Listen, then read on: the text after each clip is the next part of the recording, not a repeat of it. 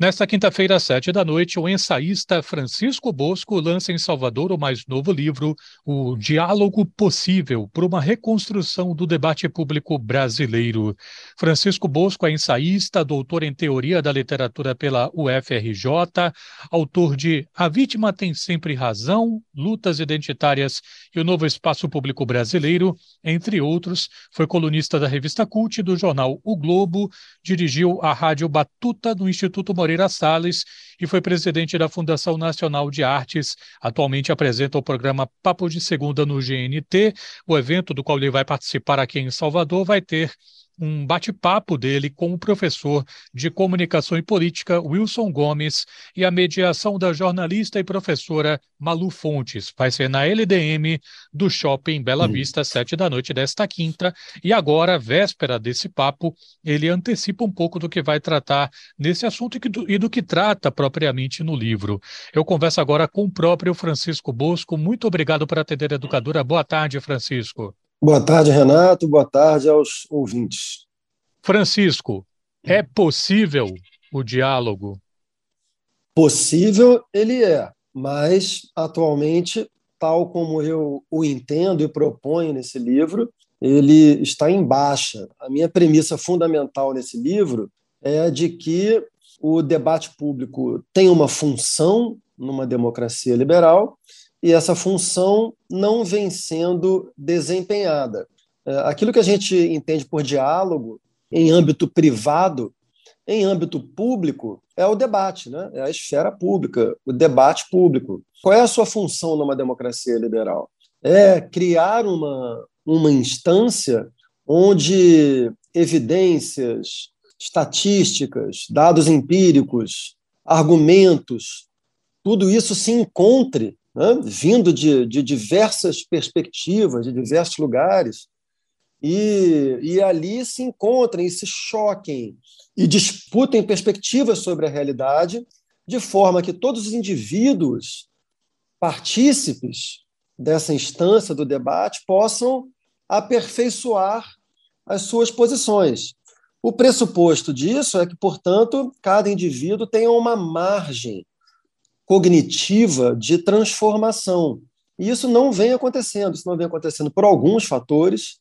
Os principais, eu diria que são o que eu chamo de lógicas de grupo, e também o fato de que os termos fundamentais do glossário político, noções elementares como esquerda, direita, liberal, neoliberal, comunista, socialista, fascista, conservador, reacionário, identitário, progressista, tudo isso vem sendo utilizado menos com a precisão dos seus sentidos teóricos e históricos do que como armas disparadas contra o adversário, seja por objetivos eleitorais, seja por justamente por prevalência de lógicas de grupo. Essa que é a minha premissa fundamental. O diálogo é possível, mas ele não está sendo mobilizado no Brasil, e aí eu tento mostrar quais são as causas disso e também o que a gente conseguiria fazer para torná-lo possível.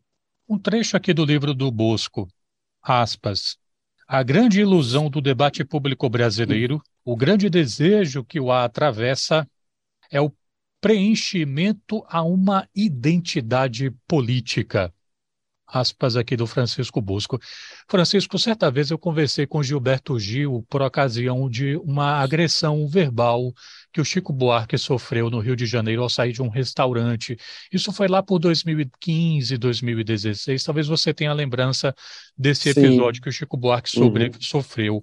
E na ocasião o Gilberto Gil falava comigo assim que ah, isso aí foi uma coisa que as pessoas fizeram para se exibir, é uma necessidade de afirmação política. Eu preciso ter um posicionamento, eu preciso ser adverso. E o Gil falava um pouco sobre essa coisa de uma certa, o que ele entendia como uma escravização de ter posição e de ter posicionamentos e tal. Você, quando vai falar aqui dessa ilusão, desse desejo de um preenchimento a uma identidade política, a mim, aos meus ouvidos, é, parece um pouco assim a ideia de que é, eu faço parte de um grupo, eu, eu, tenho uma identidade a partir do momento que eu advogo uma determinada posição. Uhum. Quando a gente se propõe a fazer um debate, a um diálogo que pode remover uma pessoa de um pressuposto ao que ela está ligado, como fazer isso quando a gente pode estar, se eu entendi bem o que você está falando, diante de uma situação que também é de ordem afetiva. Isso, você entendeu perfeitamente. E é muito interessante e oportuno que você tenha mencionado o Gil. É, a palavra ilusão é uma palavra que atravessa a obra do Gil de cima a baixo, né? não exatamente no mesmo sentido em que eu a uso, mas o Gil sempre entendendo com muita acuidade os fenômenos. Né? E nesse caso, ele tocou no nervo sensível do problema mesmo. Eu me lembro desse episódio que você citou, foi aqui no Rio de Janeiro, se não me engano.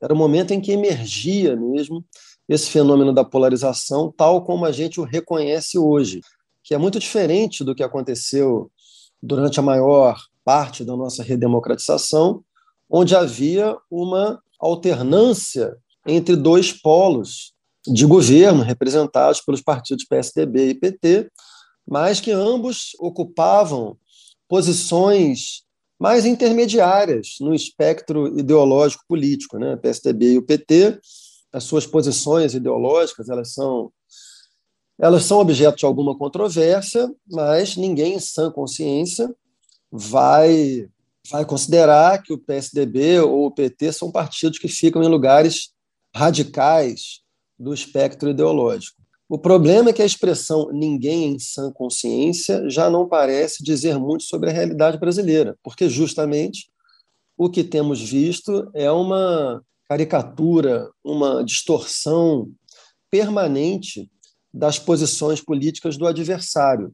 O meu colega de de mesa aí no lançamento, que é o professor Wilson Gomes, né, de quem eu sou um grande admirador, aliás, vem falando muito sobre isso nesses últimos anos, né? Como é que existe uma tendência à caricatura do adversário. E isso, agora o argumento já é sobre minha responsabilidade, isso está muito associado a esse problema da lógica de grupo. Quando você faz um laço identificatório grupal, e todos nós já passamos por essa experiência, porque esse laço ele pode se dar por meio de, de diversas referências. Você pode fazer um laço identificatório grupal por uma religião. Você pode fazê-lo por um clube de futebol. Você pode fazê-lo por uma ideologia ou por um partido político. E essa experiência ela traz muitos benefícios de ordem é, narcísica. Quando você faz parte de um grupo, é, todo o grupo pensa numa mesma direção, compartilha as mesmas verdades, os mesmos interesses, os mesmos argumentos. E basta você entender quais são os códigos desse grupo, aquilo que interessa a esse grupo, e reproduzir isso para você se sentir acolhido. E, e, existe uma dinâmica interna também que tende a fazer com que as posições mais radicais dentro do grupo sejam as mais prestigiadas. Isso aí, do ponto de vista individual, como eu falei, traz benefícios. E, em certas circunstâncias, pode trazer benefícios também a grupos sociais, que, por exemplo, é, são grupos sociais muito oprimidos, muito fragilizados. Então, quando se juntam em grupo, é, conseguem criar uma estrutura de apoio psicológica recíproca que torna possível que eles se organizem e façam uma luta social. Mas, no geral, é, esses processos eles têm um custo social muito grande. Qual é esse custo? Justamente o fato que as pessoas que fazem parte desses grupos começam a ficar muito viciadas nas recompensas narcísicas dessas dinâmicas e a, e a sua posição no debate público passa a ser orientada antes pelo interesse que elas têm em angariar essas, essas recompensas narcísicas, muito mais do que em ter aquilo que a gente poderia chamar de uma atitude epistêmica, de uma atitude de conhecimento honesta em relação à realidade. Então, trocando em miúdos.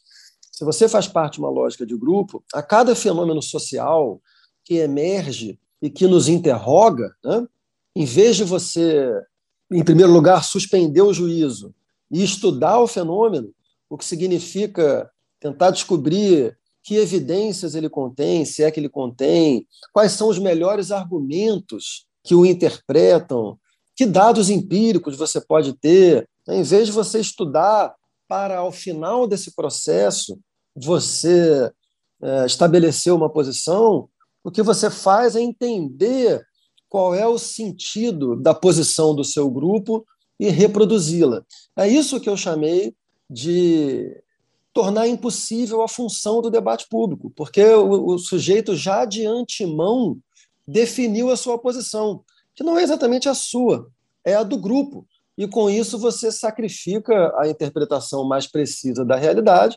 E se você não acerta no diagnóstico, você também não acertará nos remédios. Né? Então, grande parte da discussão política brasileira ela está falsificada na origem, por lógicas de grupo. Poderia te dar mil exemplos, mas talvez o mais evidente, caricato, seja aquilo que a gente vinha falando de distorção das, das correntes políticas no Brasil, né? Para a direita, que a gente pode chamar de hegemônica, ou pelo menos dominante hoje no Brasil, que é uma direita conservadora, muito formada pelo pensamento do Olavo de Carvalho e que encontrou acolhida aí na liderança do Bolsonaro, né? Para essa direita, qualquer indivíduo do espectro ideológico da esquerda, que é um espectro muito complexo e que vai desde o centro-esquerda, liberal de esquerda, liberal social, até, aí sim, uma esquerda ainda filiada ao marxismo-leninismo,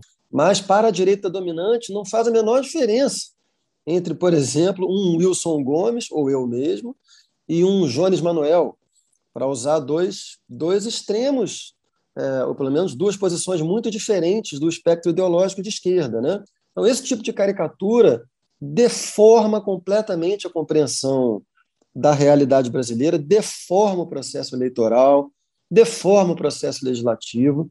Então, o livro é um pouco como é que a gente desativa essas distorções para tentar, pelo menos, entender os nossos problemas como condição de possibilidade para a gente começar a conseguir resolvê-los. Eu estou conversando com o ensaísta Francisco Bosco, ele que amanhã, quinta-feira, às sete da noite, estará na LDM do Shopping Bela Vista em um papo que é também o lançamento do livro dele, O Diálogo Possível, um papo com o professor de comunicação e política Wilson Gomes e com a professora e jornalista mediadora desse debate, Malu Fontes. Já que você citou o Wilson Gomes, eh, Francisco, Wilson costuma defender que algumas palavras usadas no debate público sejam escolhidas com algum rigor. Você próprio, aqui nessa conversa, já trouxe um pouco dessa sua perspectiva também. Gomes já criticou, por exemplo, o uso da palavra centrão para falar sobre aquela gama de partidos que são mais fisiológicos, mais ligados ao esquemão, toma lá da cá, porque, na, na, na, opinião do Wilson, isso ofende a ideia de um centro político que poderia ser justamente o lugar de todos os moderados, direita e esquerda. Concorda com essa percepção? Ah, sim, concordo especificamente com o ponto. O centrão nada tem a ver com nenhuma das boas significações de centro. Assim. Eu diria que centro tem duas significações mais fortes. Uma é um certo lugar de conciliação em que você defende posições que não são nem tão de direita, nem tão de esquerda. Né? Esse é o significado mais, mais comum é, de centro no sentido programático. Né? Um outro significado de centro que eu defendo no meu livro, na esteira do pensamento do Norberto Bobbio, é uma ideia de centro que não exclui pensamentos e políticas públicas consideradas radicais, caso elas sejam necessárias para corrigir distorções da realidade, também elas radicais. Então, por exemplo, um país que tem é, uma condição de desigualdade radical, como é o caso do Brasil, não deveria excluir do seu horizonte políticas públicas radicais de correção da desigualdade. Então, essa é uma outra ideia de centro que não trabalha com o centro como, como uma noção de partida. Ou seja, para mim, é, de partida, de saída, todas as posições radicais devem ser excluídas. Né? Mas esse outro, essa outra ideia de centro que eu defendo é, trabalha com a noção de centro como chegada, ou seja, como você fazer uma, uma sociedade que tem um resultado equilibrado. E aí, nesse sentido, é, você pode ter políticas públicas radicais, desde que elas sejam necessárias para atingir um resultado equilibrado. É, mas esse, esse, problema ele tem, ele tem uma questão de fundo que é muito maior, esse problema da, digamos, da inexatidão das palavras, né? o, o, pior que isso, né? da falsificação mesmo do, do sentido das palavras. Isso tem uma história recente, tem muitos fatores envolvidos, é um problema muito difícil. Não é só do Brasil, boa parte do mundo está se deparando com isso, mas no Brasil se apresenta de uma maneira especialmente grave. No Brasil, a gente saiu de uma posição social de apatia até o ano fatídico, o ano de 2013, para uma posição social de democracia hiperengajada, hiperparticipativa até. Só que esse processo ele não foi mediado por meios de, de comunicação ou meios de educação propriamente esclarecedores. Ele foi mediado, sobretudo, pelas redes sociais, né? e usadas por uma população pobre, em sua maioria, e que não tem acesso a dados, assim, a maior parte da, da, população brasileira, imensa maior parte, quase a totalidade, tem celulares, né? A gente, eu acho que, se não me engano, a gente tem mais celular do que pessoas no Brasil até. Mas muitas delas não têm dados, então não conseguem acessar sites confiáveis, é, imprensa. Né? A imprensa tem todo um conjunto que nem sempre é obedecido, mas tem toda um, uma ética que torna a informação mais qualificada. Mas o que acontece no Brasil é que essa passagem da apatia ao engajamento ela foi mediada por muita falsificação. E essa falsificação encontrou no ambiente das redes sociais um lugar propício como nunca antes na história. Então a gente saiu de uma situação que era uma situação ruim, que era uma situação de democracia restrita, era uma situação em que os veículos de massa tinham muito poder. Todos nós que temos né, alguma idade, que vivemos a, ah, já adultos, à época da redemocratização, sabemos o que acontecia quando os veículos de massa concentravam um poder excessivo. O que acontecia é que os veículos de massa é, tinham o poder de dirigir as eleições, de, de impactar radicalmente no resultado das eleições e de estabelecer uma série de filtros para a participação no processo do debate público como um todo. Esses filtros eram os filtros da sociedade brasileira em geral. Então, o debate público ele era, ele era um lugar muito mais dominado por homens brancos de classes mais altas, que tiveram é, oportunidade de, de melhor escolarização, que tem capital social herdado. As redes sociais mudaram isso para o bem e para o mal. Por bem, porque são um espaço constitutivamente mais democrático.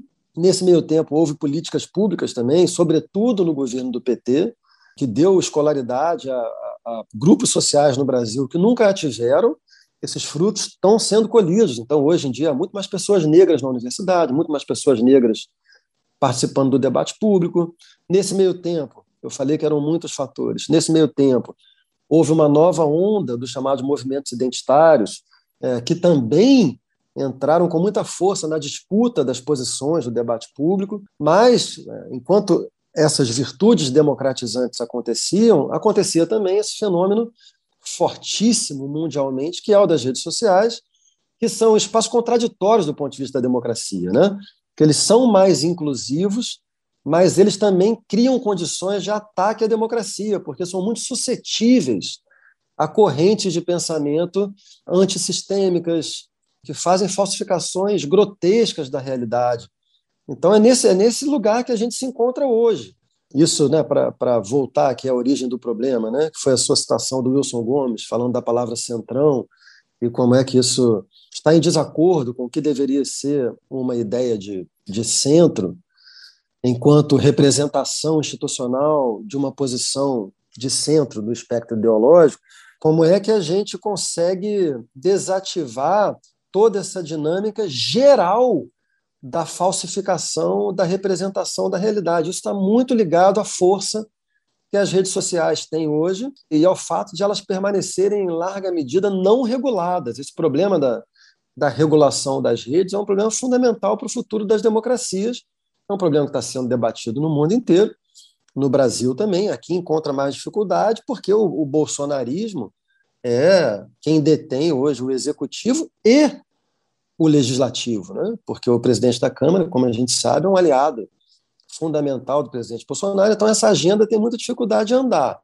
mas essa agenda terá que andar. Se a gente quer um debate público mais esclarecedor do que falsificador, um dos pontos que a gente vai ter que aperfeiçoar muito é a regulação das redes sociais, e que é também difícil para terminar, porque regulação das redes sociais, você tem que encontrar um equilíbrio aí entre o desejo de, de proteção da democracia e a necessidade de proteger também direitos individuais que são igualmente importantes. Então, é uma discussão que está amadurecendo, mas que é fundamental no futuro. Nós vamos para um rápido intervalo nesse papo aqui com o ensaísta Francisco Bosco, autor de O Diálogo Possível. Voltamos já. Estamos de volta com o ensaísta Francisco Bosco, ele que vai lançar O Diálogo Possível por uma reconstrução do debate público brasileiro, o livro da editora Todavia. O lançamento vai ser nesta quinta-feira, às sete da noite, com um debate entre ele e o professor Wilson Gomes, professor de Comunicação e Política, com a mediação da professora e jornalista Malu Fontes, LDM do Shopping Bela Vista, amanhã às sete da noite. É, Bosco está com a gente conversando um pouco sobre o livro e no bloco anterior, ele citou Norberto Bobbio, um intelectual italiano que, entre outros livros, certamente o mais conhecido, é, de maior repercussão, talvez seja Direita e Esquerda, Razões e Significados de uma Distinção Política. Tem um momento desse livro que o Bobbio fala que, apesar dele ser uma pessoa de esquerda, que ele espera que o livro dele não tenha se guiado por pressupostos, por ideias que são associados a esse campo político. Você, no seu livro, é, vai dizer é, ali na página 27 que você buscou avaliar princípios e resultados de momentos históricos e regimes econômicos, aspas, da forma mais honesta que pude, lendo ambas as tradições, sem permitir que compromissos ideológicos a priori me impedissem de reconhecer argumentos logicamente sólidos e o conjunto de dados empíricos de que, a esta altura, os economistas dispõem, tomando algumas perspectivas irrefutáveis. Aspas aqui do Bosco. Eu vou te fazer a mesma pergunta que eu fiz uma vez quando eu entrevistei o Wilson Gomes, que lançava o livro Crônica de uma Tragédia Anunciada. Bosco, uma pessoa de direita tem motivos para ler o diálogo possível? Certamente. Certamente. Tanto os motivos quanto os tem uma pessoa de esquerda. O que eu, uma das coisas fundamentais que eu procuro fazer nesse livro é tentar mostrar para as pessoas de esquerda que a, a tradição da direita ela é muito mais rica, muito mais complexa do que ela costuma ser apresentada pelo que eu chamaria aqui de esquerda dominante. Né? A esquerda dominante no Brasil, eu diria que é uma esquerda petista ou parapetista, e que, como orbita muito em torno de um partido, um partido com uma, com uma história importantíssima na redemocratização brasileira. Eu trabalhei no governo PT, mas é um partido com interesses eleitorais, então também tem muita mistificação de militância, tem muito problema também. E, e esse discurso tende a representar a direita como um amálgama que na verdade não existe. As posições de direita elas são elas são muito ricas. É, você tem você tem pelo menos duas linhagens fundamentais, né, que são a direita liberal e a direita conservadora. Dentro da direita liberal, você tem um liberalismo que é na dimensão da política econômica, e um outro liberalismo, que é aquele das posições é, civis, que dizem respeito a, fundamentalmente a direitos fundamentais do indivíduo. E ainda um terceiro liberalismo, que seria um liberalismo, esse, esse se aproxima da esquerda, esse, esse em geral é mais defendido pela esquerda, do que pela direita, embora a esquerda não reconheça que ela é tributária da história liberal nesse sentido, que é o liberalismo que a gente chama de progressista, né? que é aquele que parte da premissa de que todo indivíduo tem direito a fazer o que quiser da sua própria vida, desde que a sua liberdade não, não viole a liberdade outra. Né? Então, todo o campo das liberdades de escolha é, no campo do gênero, da orientação sexual, da identidade né, de gênero, tudo isso está relacionado a esse princípio liberal.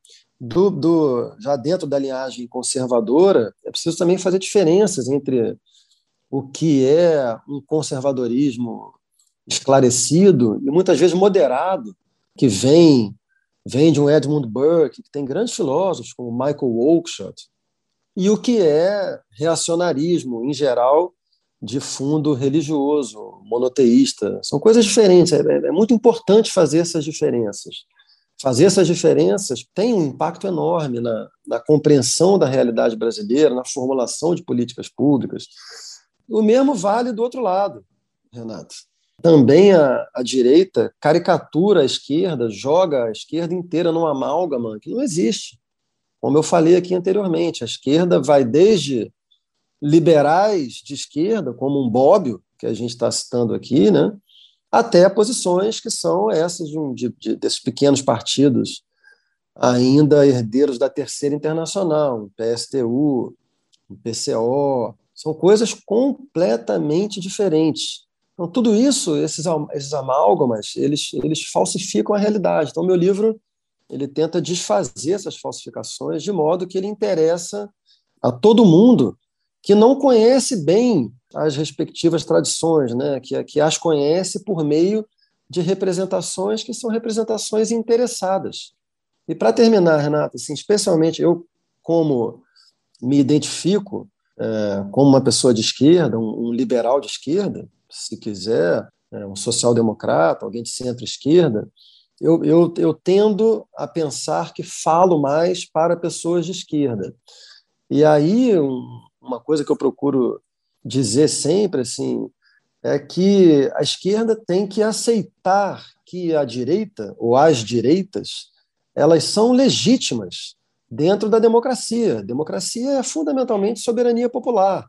Se a escolha popular recair sobre valores, princípios, práticas que tendem mais à direita, em cada uma dessas linhagens que eu expus aqui, a esquerda tem que aceitar isso como parte do jogo democrático. É, existe um problema que é o problema de que houve uma, um, um amálgama real, esse é real, da direita recentemente em torno de uma perspectiva que essa sim não deve ser aceita democraticamente, que é essa do bolsonarismo, né? porque ela não é democrática. Ela é tudo isso que a gente está vendo, é venda, espetáculo de, de boçalidade, de autoritarismo, de falsificação, de projeto de ditadura é um retrocesso sem precedente na história brasileira. Né? Mas, mas uma, uma das tarefas importantes da esquerda nesse, nesse momento no Brasil é justamente é, ajudar mesmo a reconstruir uma direita democrática. Isso acho que é uma das tarefas, não é a tarefa principal da esquerda, certamente, mas uma das tarefas é, é saber distinguir o que, que é uma direita é, civilizada, democrática, e o que, que é essa extrema-direita de que a gente tem que se livrar o mais rápido possível. Na minha opinião, ela não é apenas aceitável na democracia, ela tem valores, argumentos e práticas que são desejáveis, tanto em política econômica, quanto, é, sobretudo, né, na questão civil, das liberdades individuais, mas também na linhagem conservadora, em todos esses âmbitos, a direita tem posições que, a meu ver, são, são desejáveis, são valores importantes, desde que também sejam relativizados por outras posições que são egressas do campo de esquerda. Então, é, é muito importante, uma, uma, uma, pessoa de direita deve ler o meu livro pelas mesmas razões que uma pessoa de esquerda o deve ler. Bosco, nós falamos um pouco sobre concepções de direita e esquerda. Antes você falava sobre as caricaturas e equívocos né, em nomeação. Talvez seja oportuno, então, a gente passar a falar sobre um termo que tem sido muito colocado hoje em dia na pauta pública, que é polarização. O que é polarização, Bosco? Polarização, tal como a gente a experimenta hoje, é a supressão das posições ideológicas, políticas intermediárias. É essa essa espécie de força centrífuga que leva tanto a opinião pública quanto a sua representação institucional para os extremos. É isso que é a polarização. No livro, eu procuro fazer uma espécie de, de genealogia da polarização. Então, eu estudo diferentes temporalidades, e mas com ênfase no que aconteceu na redemocratização e, sobretudo, a partir de junho de 2013, e procuro identificar os fatores que nos levaram a esse estado de coisas. Né? E uma, uma outra observação importante a se fazer em relação à polarização é que ela é, sem dúvida alguma, assimétrica, ao menos do ponto de vista institucional. Essa tentativa de, de comparar, de fazer se equivalerem os governos do lulopetismo, do período lulopetista e, e o governo Bolsonaro, com toda evidência, uma, uma tentativa orientada por objetivos eleitorais, né? que é o de fazer emergir a chamada terceira via, também é uma expressão que hoje em dia está sendo usada de larga maneira como uma falsificação. Né? Essa observação é fundamental. O governo Lula foi um governo democrata sob quase todos os aspectos. Né? O aspecto contestável seria que houve muita corrupção no sentido de angariar fundos para o partido continuar se elegendo, e isso pode ser percebido como uma, uma espécie de, de degradação do jogo democrático, e é. Mas, fora isso, foi um governo que fortaleceu todos os órgãos é, de controle, inclusive pagou um preço por isso, né? um governo completamente democrata, não tem, não tem absolutamente nada a ver com o que a gente está vendo hoje. Ah, agora, o outro ponto a ser observado é que, é que, do ponto de vista do debate público, essa polarização não é tão assimétrica assim, pelas razões que a gente conversou aqui ao longo da entrevista. Tanto a militância da direita dominante quanto a militância da esquerda dominante estão ambas majoritariamente chafurdando em lógicas de grupo e, portanto, usando dos mesmos expedientes de, de caricatura, de falsificação, de adesão incondicional determinadas perspectivas da realidade. Então, quando um fenômeno emerge, as pessoas imediatamente condenam ou absolvem a partir das suas posições dentro do grupo, e não a partir de um exame honesto do fenômeno social. Esse fenômeno social pode ser desde uma política pública, sei lá, privatização de alguma estatal. Em vez de se analisar friamente né, o, o problema, quais são os, os prós e os contras da, da privatização, você adere àquilo que o seu grupo determina, mas também isso vai para fenômenos sociais que são da ordem das, das lutas de reconhecimento social. Por exemplo, um caso de, sei lá, alguma denúncia de sei, abuso sexual. Então, essas são denúncias graves e que, e que deveriam exigir de cada indivíduo participante do debate um, um senso de responsabilidade muito forte, né? Então você tem que, você tem que em primeiro lugar considerar, acatar a seriedade de uma denúncia, não desqualificar uma denúncia a priori, acate a gravidade de uma denúncia, mas a partir daí você suspende o seu juízo e, e tente construir uma posição com evidências, com argumentos, com exame factual, etc. E tal. Não é isso que acontece. Né? O que acontece é são condenações imediatas ou absolvições imediatas, dependendo do grupo a que você está ligado. Então é por aí. Uma última pergunta, Bosco. Você está falando para o programa Multicultura. Qual é o papel, Bosco, da cultura dentro das possíveis ações para sairmos do atoleiro em que nos encontramos hoje? Ah, eu acho que agora a gente está num momento que é ainda anterior, né, Renato? Assim, eu fui, como você falou na apresentação, eu fui presidente da Fundação Nacional de Arte, dentro de um Ministério da Cultura que foi provavelmente o melhor Ministério da Cultura da história do Brasil, que foi aquele fundado pelo Gilberto Gil, com muitos assessores e muitos, muitos partícipes importantes desse processo, e que depois teve continuidade sob o comando do, do Juca Ferreira. E o que aconteceu nesse momento foi que a cultura foi percebida como talvez o, o, grande trunfo civilizatório do Brasil, é certamente a dimensão da vida brasileira pela qual nós somos reconhecidos no mundo. E talvez a única dimensão da vida brasileira que nos dá motivo para nos orgulharmos, dá motivo também para lamentarmos e há muitos pontos a serem corrigidos, mas nós conseguimos construir no Brasil a revelia das ações é, sempre hierarquizantes e com uma grande tendência ao atraso, que são as, as ações institucionais brasileiras, a revelia disso tudo foi se formando no Brasil um processo de cultura popular, e aí cultura popular no sentido amplo, porque essa expressão no Brasil, ela inclui também segmentos eruditos, né? Isso é uma coisa muito incomum e que o Brasil talvez tenha conseguido realizar como em nenhum outro país.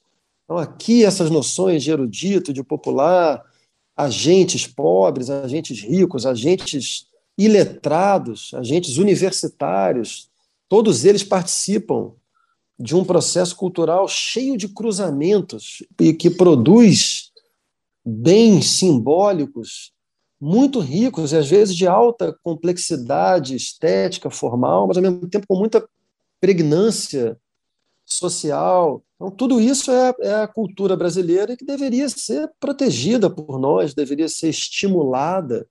E assim foi durante é, os últimos anos, até a emergência desse movimento bolsonarista, que não é apenas um movimento político, é um movimento cultural também. E enquanto movimento cultural, é muito ruim, porque joga fora toda essa construção que eu falava anteriormente, que é uma construção da singularidade do povo brasileiro. O que é o Brasil como acontecimento histórico singular? Isso é o que essa tradição que eu vinha defendendo, essa tradição da cultura popular brasileira, pôde realizar e apresentar e manifestar ao mundo. Mas o bolsonarismo, como movimento cultural, é, detesta isso, não se filia a isso, detesta isso e pretende estabelecer uma ideia de cultura brasileira em que o Brasil perde a sua singularidade, se torna apenas uma espécie de epifenômeno do cristianismo ocidental, misturado com, de novo, também um epifenômeno dos países centrais do Ocidente. Então é muito ruim como projeto cultural. Você vê, né, que o, que o bolsonarismo ele, ele basicamente destruiu as instituições é, culturais do Brasil e sem ter colocado nada no lugar. Então, muito mais do que defender a volta do Ministério da Cultura, das suas, o fortalecimento das autarquias que são ligadas a ele e o fortalecimento de novo do orçamento da cultura e, portanto, das políticas públicas que a cultura pode realizar, tudo isso deve ser feito. Mas existe uma outra disputa, que é a maior, que é uma disputa pela cultura em sentido amplo, né? uma disputa pela pela comunidade imaginada brasileira. Né? O que, que nós somos?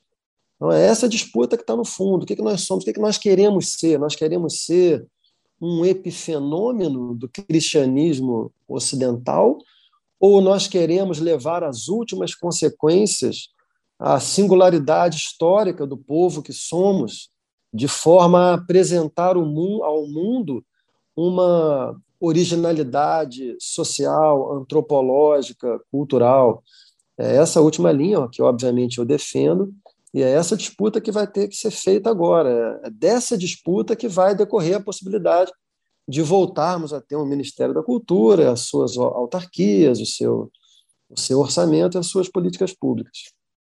Eu conversei com o ensaísta Francisco Bosco, ele que lançou o livro O Diálogo Possível por uma reconstrução do debate público brasileiro, livro esse que é o tema também de um debate que vai acontecer nesta quinta-feira, às sete da noite. Ele conversa com o professor Wilson Gomes, com a mediação de Malu Fontes, na LDM do Shopping Bela Vista, nesta quinta, às sete da noite. Bosco, muito obrigado pela gentileza de falar educadora. Sucesso com seu lançamento. Saúde para você e para os seus. Muito obrigado, Renato. Eu que te agradeço pela atenção, pela conversa, a você e aos nossos ouvintes também. Um abração.